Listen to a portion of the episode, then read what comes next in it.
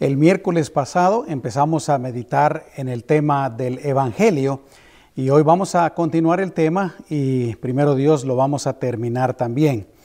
Eh, quiero leerles algunos versículos de la palabra del Señor antes de entrar en el tema. Eh, Jesús nos enseña la Biblia, Él vino a predicar el Evangelio para que la gente creyera en el Evangelio y por supuesto eso significa también creer en Él. Marcos capítulo 1 versículos 14 y 15 dice, después de que Juan fue encarcelado, Jesús se fue a Galilea predicando el Evangelio. Y el versículo 15, y diciendo, el tiempo se ha cumplido, el reino de Dios se ha acercado, arrepiéntanse y crean en el Evangelio. En Mateo capítulo 4, versículo 23 leemos, Jesús recorría toda Galilea enseñando en las sinagogas de ellos, predicando el Evangelio, ahí está, eh, del reino, y sanando toda enfermedad y toda dolencia en el pueblo. La palabra del Señor también nos enseña que eh, Jesús dijo que el Evangelio sería predicado en todas las naciones antes de que Él regresara por segunda vez. Mateo 24, 14. Y este Evangelio, hablando otra vez del Evangelio, será predicado en todo el mundo para testimonio a todas las naciones y luego vendrá el fin. Y claro, nosotros sabemos que el Señor nos manda a nosotros los creyentes, le manda a la iglesia. Ese es el principal mandamiento del Señor para la iglesia en nuestros días, predicar el Evangelio. Marcos 16, 15. Y les dijo, vayan por todo el mundo y prediquen el Evangelio a toda criatura. Vamos a orar. Señor, te damos gracias una vez más por esta oportunidad de meditar nuevamente en tu palabra y hoy, por segunda vez, meditar en este tema tan importante, tan relevante, Señor, que es eh, el Evangelio. Ayúdanos a entenderlo, ayúdanos a entenderlo más y mejor y por sobre todas las cosas, ayúdanos a compartirlo para que muchas personas puedan creer en ti y recibir el perdón de sus pecados y la vida eterna. En el nombre de Jesús, Señor. Amén. Gloria a Dios. El miércoles pasado les dije varias cosas. Eh, les dije, por ejemplo, que la palabra evangelio significa buenas noticias y es el mensaje concerniente a Cristo, el reino de Dios y la salvación. Les decía que es el Evangelio es el mensaje de Dios para toda la humanidad, para todos los seres humanos. Es el mensaje que les dice que Dios les ama, que Dios quiere salvarlos, Dios quiere perdonar sus pecados, Dios quiere tener comunión personal con ellos, Dios quiere llevarlos a su presencia eh, por toda la eternidad por medio de nuestro Señor Jesucristo. Les decía yo también que es el mensaje más importante de la iglesia. Eh, de nosotros de la iglesia hacia el mundo. Y tristemente, el día de hoy, la iglesia, eh, les decía yo también el miércoles pasado, habla de muchos temas y predica muchas cosas. Y lamentablemente, en muchas instancias, eh, mensajes que la verdad no, como dijera, ah, no son muy útiles para, para la salvación de aquellos que no conocen a Cristo. Y a veces eh, eh, son mensajes que ni siquiera están respaldados por la palabra de Dios. Eh, a veces son mensajes contradictorios y eso es triste. Yo creo que la iglesia deberíamos de proponernos, y cuando digo iglesia estoy hablando de la iglesia en general, los creyentes en general, deberíamos de proponernos concentrarnos más en la predicación del Evangelio. Estamos viviendo los últimos tiempos. El regreso del Señor se acerca. El fin de las cosas como las conocemos se acerca. Y hoy más que nunca deberíamos de estar orando, deberíamos de estar predicando el Evangelio, deberíamos estar eh, mostrando el amor de Cristo en nuestras vidas. Pero lo que les digo es cierto. Tristemente, a veces las iglesias eh, eh, se ocupan más en la construcción de edificios y hacerlos más grandes y hacerlos más lujosos o se preocupan con tener eh, realmente viene siendo entretenimiento para, para los mismos cristianos. Y repito, a veces nos, nos olvidamos de nuestra misión principal, que vayamos por todo el mundo predicando el Evangelio. La salvación de las personas es lo más importante para Dios. Si ahora nosotros ya somos, salvos, gracias a Dios, ahora nosotros tenemos que eh, realmente ser la boca de Jesús, las manos, el cuerpo de Jesús para predicar el Evangelio.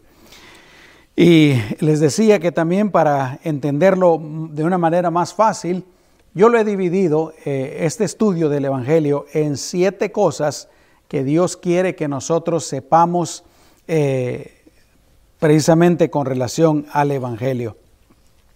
La primera de esas cosas, les dije, es que Dios quiere que sepamos que originalmente Dios creó toda la creación perfecta, sin pecado, sin nada malo, sin enfermedades, sin muerte, sin nada malo. Pero lamentablemente, y aquí viene la segunda cosa, el hombre pecó, el hombre se contaminó a sí mismo con el pecado, se corrompió y corrompió toda la creación. Les decía yo pues que el estado de la creación en este momento y nuestro estado de los seres humanos no es el estado en que Dios lo creó todo originalmente. En tercer lugar, yo les dije que Dios quiere que conozcamos las consecuencias del pecado. Hablé acerca de eso y claro, si tú no eh, viste o no escuchaste el estudio del miércoles pasado, yo te invito para que lo hagas. Está en Facebook, está en YouTube y ahora también lo tenemos en podcast, en Spotify, en Apple Podcast, en Google Podcast y en otras plataformas en donde se comparten eh, podcasts. Puedes buscarnos como Pastor William Hunter y ahí lo puedes encontrar, escuchar en tu carro, en tu casa, donde sea. Eh, y la cuarta cosa que les decía es que Dios quiere que sepamos que Él quiere salvar a todas las personas. Dios no está ahorita para condenar a la gente, para castigarla, para mandarlos al infierno. No, Dios, su propósito principal es salvarnos. Segunda de Pedro 3:9 dice, el Señor es paciente porque no quiere que nadie se pierda, sino que todos procedan al arrepentimiento. Así es que ahí nos quedamos en el estudio pasado.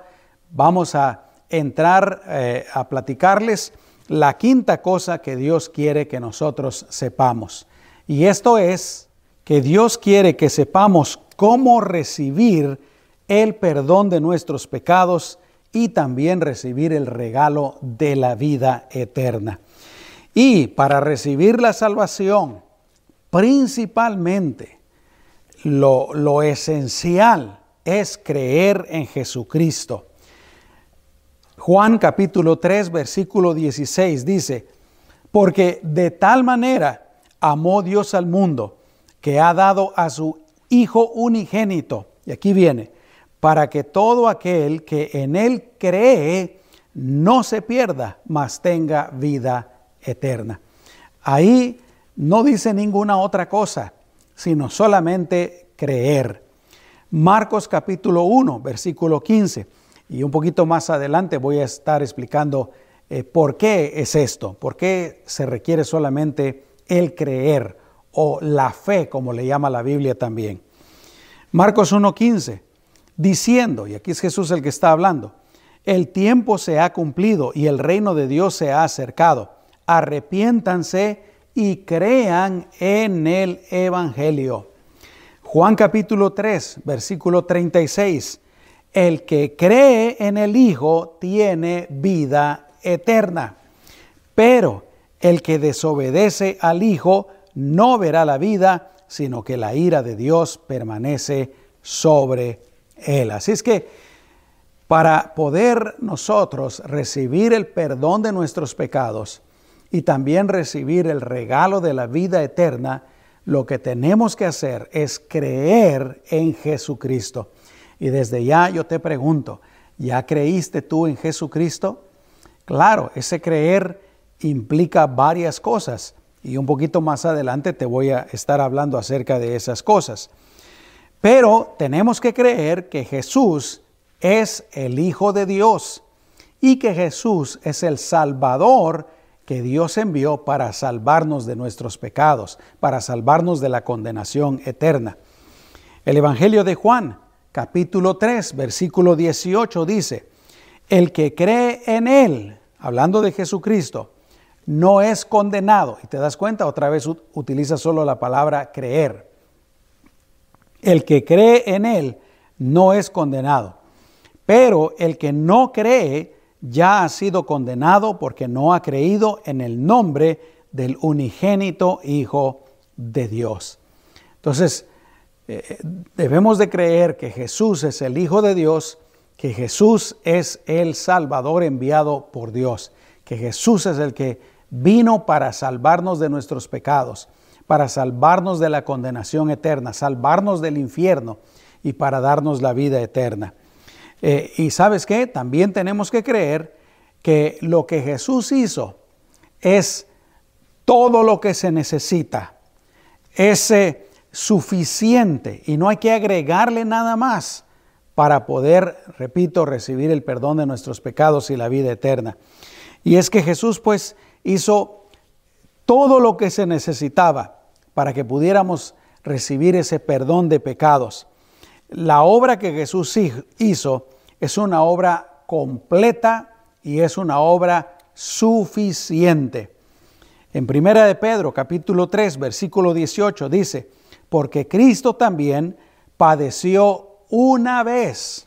¿Te das cuenta? Una sola vez. Lo que Jesús hizo cuando Él cargó con todos nuestros pecados, cuando fue eh, inmolado, es decir, cuando fue eh, golpeado, azotado, herido con la espada, clavado en la cruz, colgado en la cruz, y cuando Él muere y al tercer día resucita, es todo lo que se necesita, es la obra completa, una sola vez. Jesús ya no tiene que hacer nada para eh, poder er, que nosotros recibamos el perdón de nuestros pecados. Él, su obra fue una sola vez y dice también este versículo, para siempre, por los pecados, el justo por los injustos, para llevarnos a Dios. Entonces, este tema es muy importante porque eh, el mundo piensa que aparte de Jesús, otras personas pueden salvarnos. Otras religiones pueden salvarnos. O que aparte de lo que Jesús hizo, nosotros tenemos que hacer otras cosas para poder salvarnos, para poder recibir la salvación. No, no, no. Tenemos que enfatizar, la obra de Jesús es completa, es suficiente, es total, todo lo que se necesita para que una persona y para que el mundo entero que creamos en Él podamos recibir la salvación. Y la salvación es precisamente solo por medio de Jesús. Hechos capítulo 4, versículo 10 en adelante dice, sea conocido a todos ustedes y a todo el pueblo de Israel que ha sido en el nombre de Jesucristo de Nazaret, a quienes ustedes crucificaron. Aquí Pedro le está hablando a los religiosos eh, eh, del pueblo de Israel, eh, un poco de tiempo después de que Jesús fuera resucitado, crucificado y resucitado. Y dice, y a quien Dios resucitó de entre los muertos, por Jesús este hombre está de pie sano en su presencia. Y es que el Señor, por medio de los apóstoles, había sanado a alguien que estaba enfermo. Pero sigue hablando de Jesús, dice, él es la piedra rechazada por ustedes, los edificadores, la cual ha llegado a ser cabeza del ángulo. Y aquí viene, y en ningún otro hay salvación. ¿Escuchaste bien eso? En ningún otro, aparte de Jesús, hay salvación, porque no hay otro nombre debajo del cielo dado a los hombres en que podamos ser salvos. En ninguna otra persona en ningún otro Dios, de ninguna otra manera. Solamente en Jesús hay salvación. Y sigue diciendo Juan 14, 16, eh, Jesús le dijo, yo soy el camino, la verdad y la vida. Nadie viene al Padre sino por mí. ¿Te das cuenta? Él no dijo, yo soy uno de los caminos para llegar al Padre. Yo soy una de las verdades. No, no, no. Él es el único. Yo soy el camino, la verdad, la vida. Nadie, dice, nadie viene al Padre si no es por mí. Primera de Timoteo, capítulo 2, versículos 5 y 6 dice, porque hay un solo mediador, perdón, hay un solo Dios, y aquí viene, y un solo mediador entre Dios y los hombres. ¿Y quién es? Jesucristo, hombre, quien se dio a sí mismo en rescate por todos, de lo cual se dio testimonio a su debido tiempo. Solamente Jesús salva, solo por Él podemos salvarnos, recibir el perdón de nuestros pecados. La obra de Él fue completa, fue total, es suficiente. Primera de Juan capítulo 5 versículos 11 y 12 dice, y este es el testimonio, que Dios nos ha dado vida eterna, y esta vida está en su Hijo.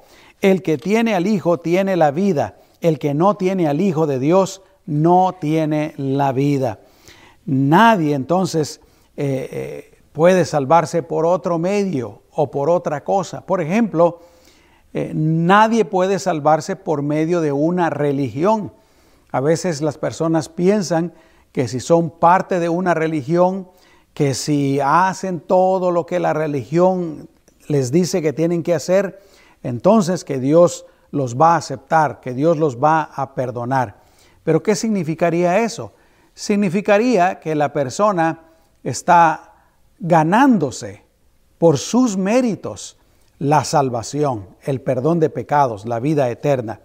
Pero nadie puede salvarse por medio de una religión. Realmente la religión es, una, eh, es un sistema institucionalizado de, de creencias, de actitudes, de prácticas y también ritos y en muchas instancias algunas de estas creencias, de estas cosas o ritos no tienen nada que ver con la palabra del Señor.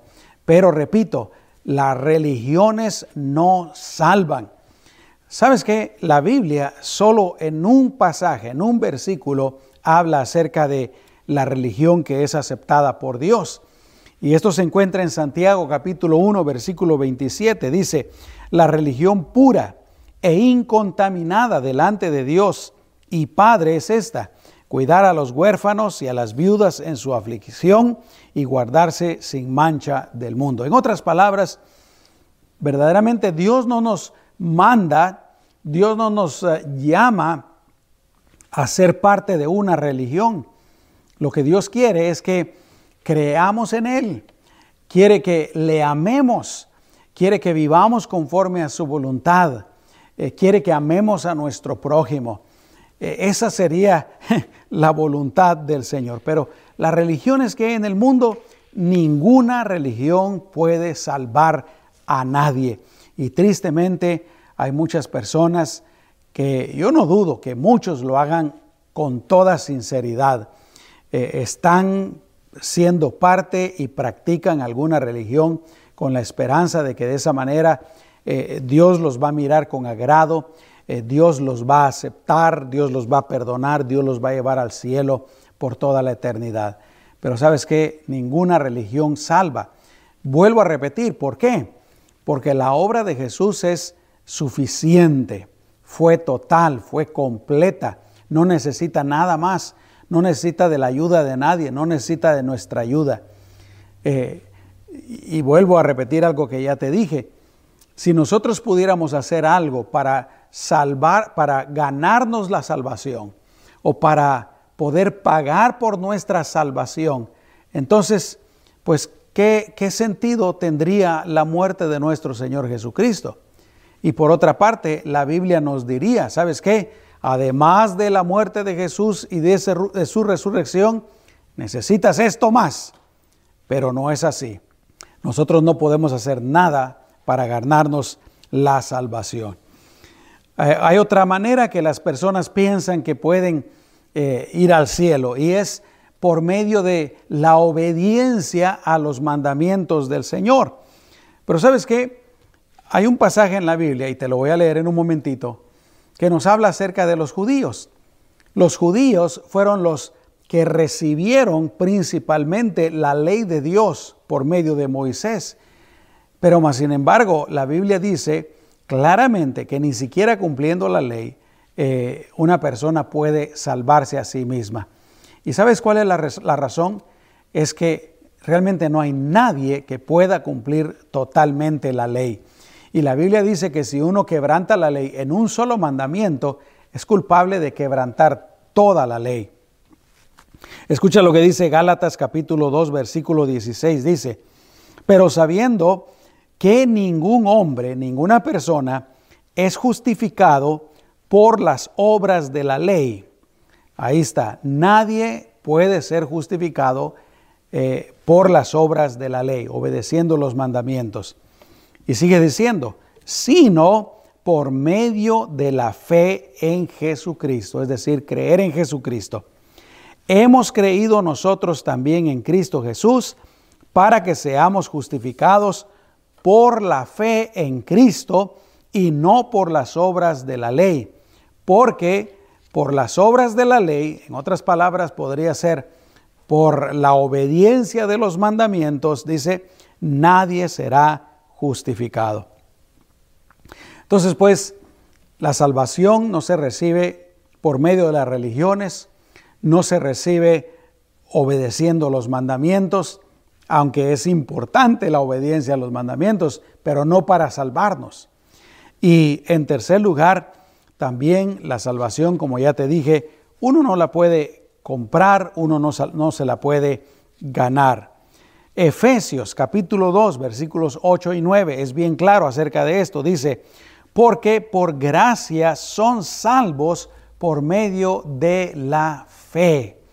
La fe quiere decir creer en Jesucristo. Si una persona va a recibir la salvación, va a recibir el perdón de sus pecados, es por medio de su fe en Jesucristo. Y sigue diciendo, y esto no es de ustedes, pues es don de Dios, no por obras para que nadie se gloríe. Si tú estás eh, tratando de, agradar a Dios eh, para que Él te salve por medio de tus obras, estás perdiendo el tiempo. Si tú crees que Dios te va a salvar y te va a perdonar y te va a dejar entrar al cielo por medio de alguna religión o por estar eh, tratando de cumplir sus mandamientos, estás perdiendo el tiempo. Hay mejores noticias. Eh, lo que tienes que hacer es simplemente creer en Jesucristo. Como te decía, que Él es el Hijo de Dios y que Él hizo la obra suficiente y completa para que tú puedas recibir el perdón de tus pecados y la vida eterna. Esa sería la séptima cosa. Pero bueno, eh, perdón, la, quinta cosa. La sexta cosa que Dios quiere que sepamos es que eh, creer implica varias cosas. El creer en Jesucristo implica otras cosas. Una de ellas es que tenemos que reconocer que somos pecadores. Porque, por ejemplo, si yo no reconozco que yo soy un pecador, entonces voy a pensar que yo no tengo necesidad de perdón, eh, voy a pensar que, que yo estoy bien, entonces no voy a buscar a Dios, no voy a creer en Jesucristo. ¿Por qué? Porque yo creo que estoy bien. Pero escucha lo que dice la Biblia. Proverbios capítulo 28, versículo 13. El que encubre sus pecados no prosperará. Es decir, el que no reconoce que es pecador o el que trata de ocultarlos. Pero sigue diciendo, pero el que los confiesa y luego los abandona, esa persona alcanzará misericordia.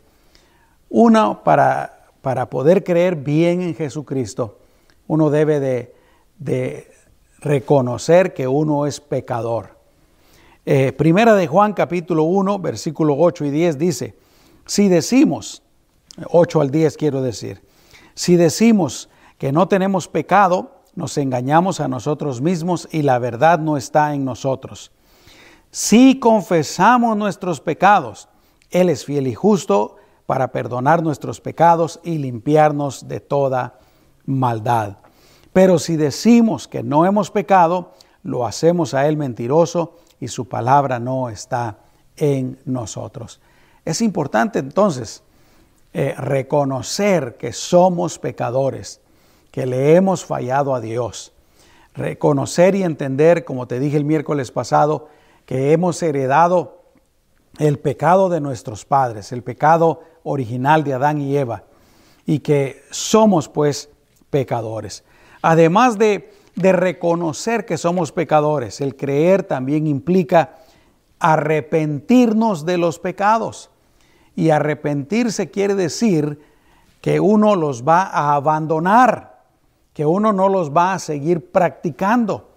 Si uno en este momento eh, practica algún pecado, uno arrepentirse verdaderamente quiere decir que uno los va a dejar y uno va a empezar a vivir de acuerdo con la voluntad de Dios.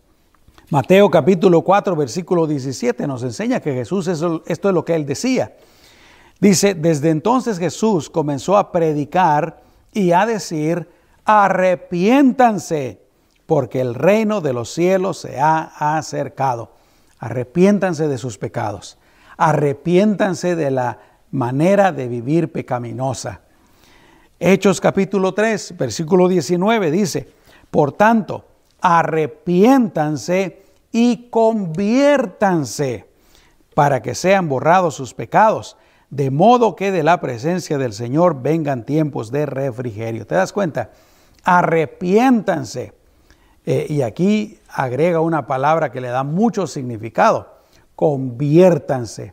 Arrepentirse, dejar el pecado, convertirse, empezar a vivir de acuerdo con la voluntad del Señor. Otra cosa que también implica el creer en Jesús es recibir a Jesús eh, como nuestro Salvador. Es decir, eh, viene siendo un sinónimo de creer en Jesús. Ahí en Apocalipsis capítulo 3, versículo 20, se encuentra este pasaje tan significativo. Dice, y es Jesús el que está hablando, he aquí yo estoy a la puerta y llamo. Él está tocando a la puerta. Si alguno oye mi voz y abre la puerta, entraré a él y cenaré con él y él conmigo. Ahora, ¿de qué puerta estará hablando Jesús? Simple y sencillamente está hablando a la puerta de nuestro corazón, la puerta de nuestra vida. Y date cuenta, Él está afuera y Él está tocando la puerta. Y es una puerta de esas que se usan para exterior, no como las que tenemos en nuestra casa, digamos en la puerta principal o la puerta de atrás. Esas puertas solo se pueden, si tienen llave, solo se pueden de abrir, abrir por el lado dentro a menos de que uno sea el que tiene la llave, ¿no? Pero en nuestro caso nosotros somos los que somos los dueños de la casa de nuestra vida. Y ahí está Jesús tocando. ¿Me quieres abrir la puerta? ¿Me quieres dejar entrar? ¿Me quieres recibir como tu Señor y Salvador? Por eso dice, si alguno oye mi voz y abre la puerta, entonces yo entraré y cenaré con él y él conmigo. Vamos a tener comunión. Juan capítulo 1, versículo 12, hablando de que hay que recibir a Jesús, dice, pero a todos los que le recibieron, a los que abrieron la puerta, y, sigue diciendo, a los que creen en su nombre, les dio derecho de ser hijos de Dios. Entonces, el creer también implica que hay que invitarle al Señor a que entre en nuestras vidas. Y la otra cosa que también implica el creer es que también necesitamos, cuando creemos en Él, no solamente recibirlo como nuestro Salvador, pero también quiere decir que lo vamos a hacer el Señor de nuestras vidas. Eso, eso quiere decir que, que en el momento que recibimos a Jesús, le vamos a dar a Él toda la autoridad sobre nuestras vidas. Ya no, ya no vamos a vivir conforme a nuestra voluntad. Es decir, ya no vamos a hacer lo que nosotros querramos, sino que vamos a vivir conforme a la voluntad de Jesús que la conocemos por medio de su palabra. Dice Jesús, Mateo capítulo 16, versículo 24. Entonces Jesús les dijo a sus discípulos, si alguno quiere venir en pos de mí, niéguese a sí mismo, tome su cruz y sígame. Niéguese a sí mismo, quiere decir lo que, lo que te estoy diciendo, la persona ya no va a vivir conforme a su propia voluntad, sino que va a vivir conforme a lo que el Señor nos dice en su palabra. Eh, dice, tome su cruz y sígame. Juan capítulo 14, versículos 23 y 24, dice, respondió Jesús y le dijo, si alguno me ama, mi palabra guardará. Quiere decir, vivirá conforme a lo que dice la palabra de Dios. Y continúa, y mi Padre lo amará, y vendremos a Él y haremos nuestra morada en Él. Ahora escucha lo que dice el versículo 24. El que no me ama, no guarda mis palabras, y la palabra que escuchan no es mía, sino del Padre que me envió. Así es pues que el creer implica estas cosas. Eh, no, no quiere decir que creer nada más que Él existe y ya automáticamente uno recibe el perdón de los pecados y la salvación. No, primero uno tiene que reconocer que uno es pecador. Segundo, uno tiene que arrepentirse verdaderamente de los pecados. Eh, luego hay que recibir a Jesús como Señor y Salvador, mejor dicho, como Salvador. Y por último, hay que hacerlo el Señor de nuestras vidas. Y en séptimo lugar, la séptima cosa que Dios quiere que sepamos es que conozcamos los efectos de la salvación. Es decir, ¿qué pasa cuando nosotros creemos en Jesucristo? Cuando verdaderamente le recibimos como nuestro Señor y Salvador. Y en primer lugar, cuando creemos en Jesús, Dios perdona todos nuestros pecados. Ya te lo leí una vez, pero quiero leerlo una vez más. Primera de Juan 1.9 si confesamos nuestros pecados, Él es fiel y justo para perdonar nuestros pecados y limpiarnos de toda maldad. ¿Te das cuenta? Cuando uno reconoce que es pecador y confiesa los pecados, le pide perdón al Señor, el Señor lo va a perdonar y lo va a limpiar a uno. Hechos capítulo 10, versículo 43 dice, todos los profetas dan testimonio de Él, es decir, de Jesucristo y de que todo aquel que cree en Él recibirá perdón de pecados por su nombre. Así es que cuando creemos en Jesucristo, lo primero que sucede es que recibimos el perdón de los pecados. Pero también cuando creemos en Jesucristo, Dios entonces nos da el regalo de la vida eterna. Quiere decir que en el momento que nos muramos, nos vamos a ir a su presencia por toda la eternidad. Así como pasó con aquel malhechor que estaba crucificado a la par de, Jesús, que creyó en él. Eh, el malhechor estaban a punto de morir y le dice a Jesús, Señor, acuérdate de mí cuando vengas en tu reino. Y Jesús le dice, te digo que hoy mismo, hoy mismo estarás conmigo en el paraíso. Así es que el Señor nos da la vida eterna cuando creemos en Él.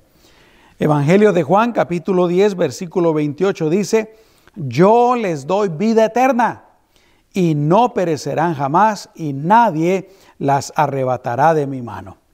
Romanos capítulo 6 versículo 23, porque la paga del pecado es muerte, ahora escucha esto, más la dádiva de Dios, es decir, el regalo de Dios, es vida eterna. ¿En quién? En Cristo Jesús, Señor nuestro.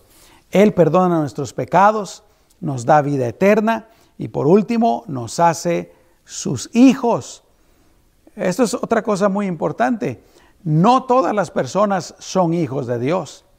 Dios los creó a todos, Dios nos creó a todos. Todos somos creación de Dios, criaturas de Dios, pero no todos somos sus hijos. Solamente aquellos que crean en Jesucristo, Dios, dice la Biblia, los hace sus hijos. Juan capítulo 1, versículo 12, dice, Pero a todos los que lo recibieron, a los que creen en su nombre, les dio derecho de ser hijos de Dios. Ese, mis amados hermanos, es el Evangelio. Nosotros como iglesia necesitamos conocer este mensaje, necesitamos compartirlo con todo el mundo.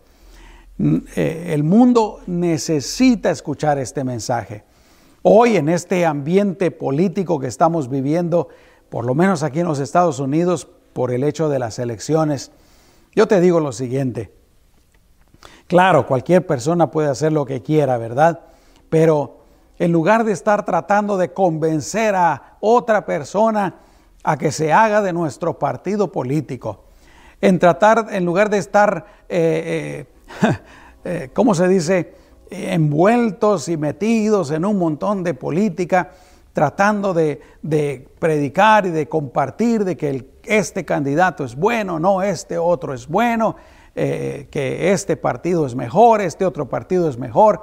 Lo que el mundo más necesita es escuchar este mensaje del Evangelio. Este es de vida o muerte. Si la gente no lo escucha y no lo cree, se van a perder eternamente. Pero si lo escuchan de nosotros, los creyentes, y es nuestra la obligación, es nuestro el deber, ellos pueden eh, recibir el perdón de, sus pecados y la vida eterna. Y no importa qué partido político eh, pertenezcan, no importa por quién hayan votado, se van a ir al reino de los cielos. Pero si no creen en esto, eh, se van a perder eternamente. Es lo más importante. Ahora, yo quiero preguntarte a ti, eh, que me estás eh, viendo o tal vez escuchando, ¿ya creíste tú en Jesucristo como tu Señor y Salvador? Dios te ama. te, lo, te lo leí varias veces. Dios muestra su amor para con nosotros en que siendo aún pecadores, Cristo murió por nosotros. Dios te ama, Dios quiere salvarte, Dios no quiere que te vayas al infierno. Eh, ¿Sabes qué dice la Biblia? Que Dios hizo el infierno para el diablo y sus ángeles, no para las personas. Eh, y Él nos dice cómo poder salvarnos. Él nos ha dado la respuesta. Él ha hecho por medio de Jesucristo todo lo que se necesitaba para poder recibir la salvación.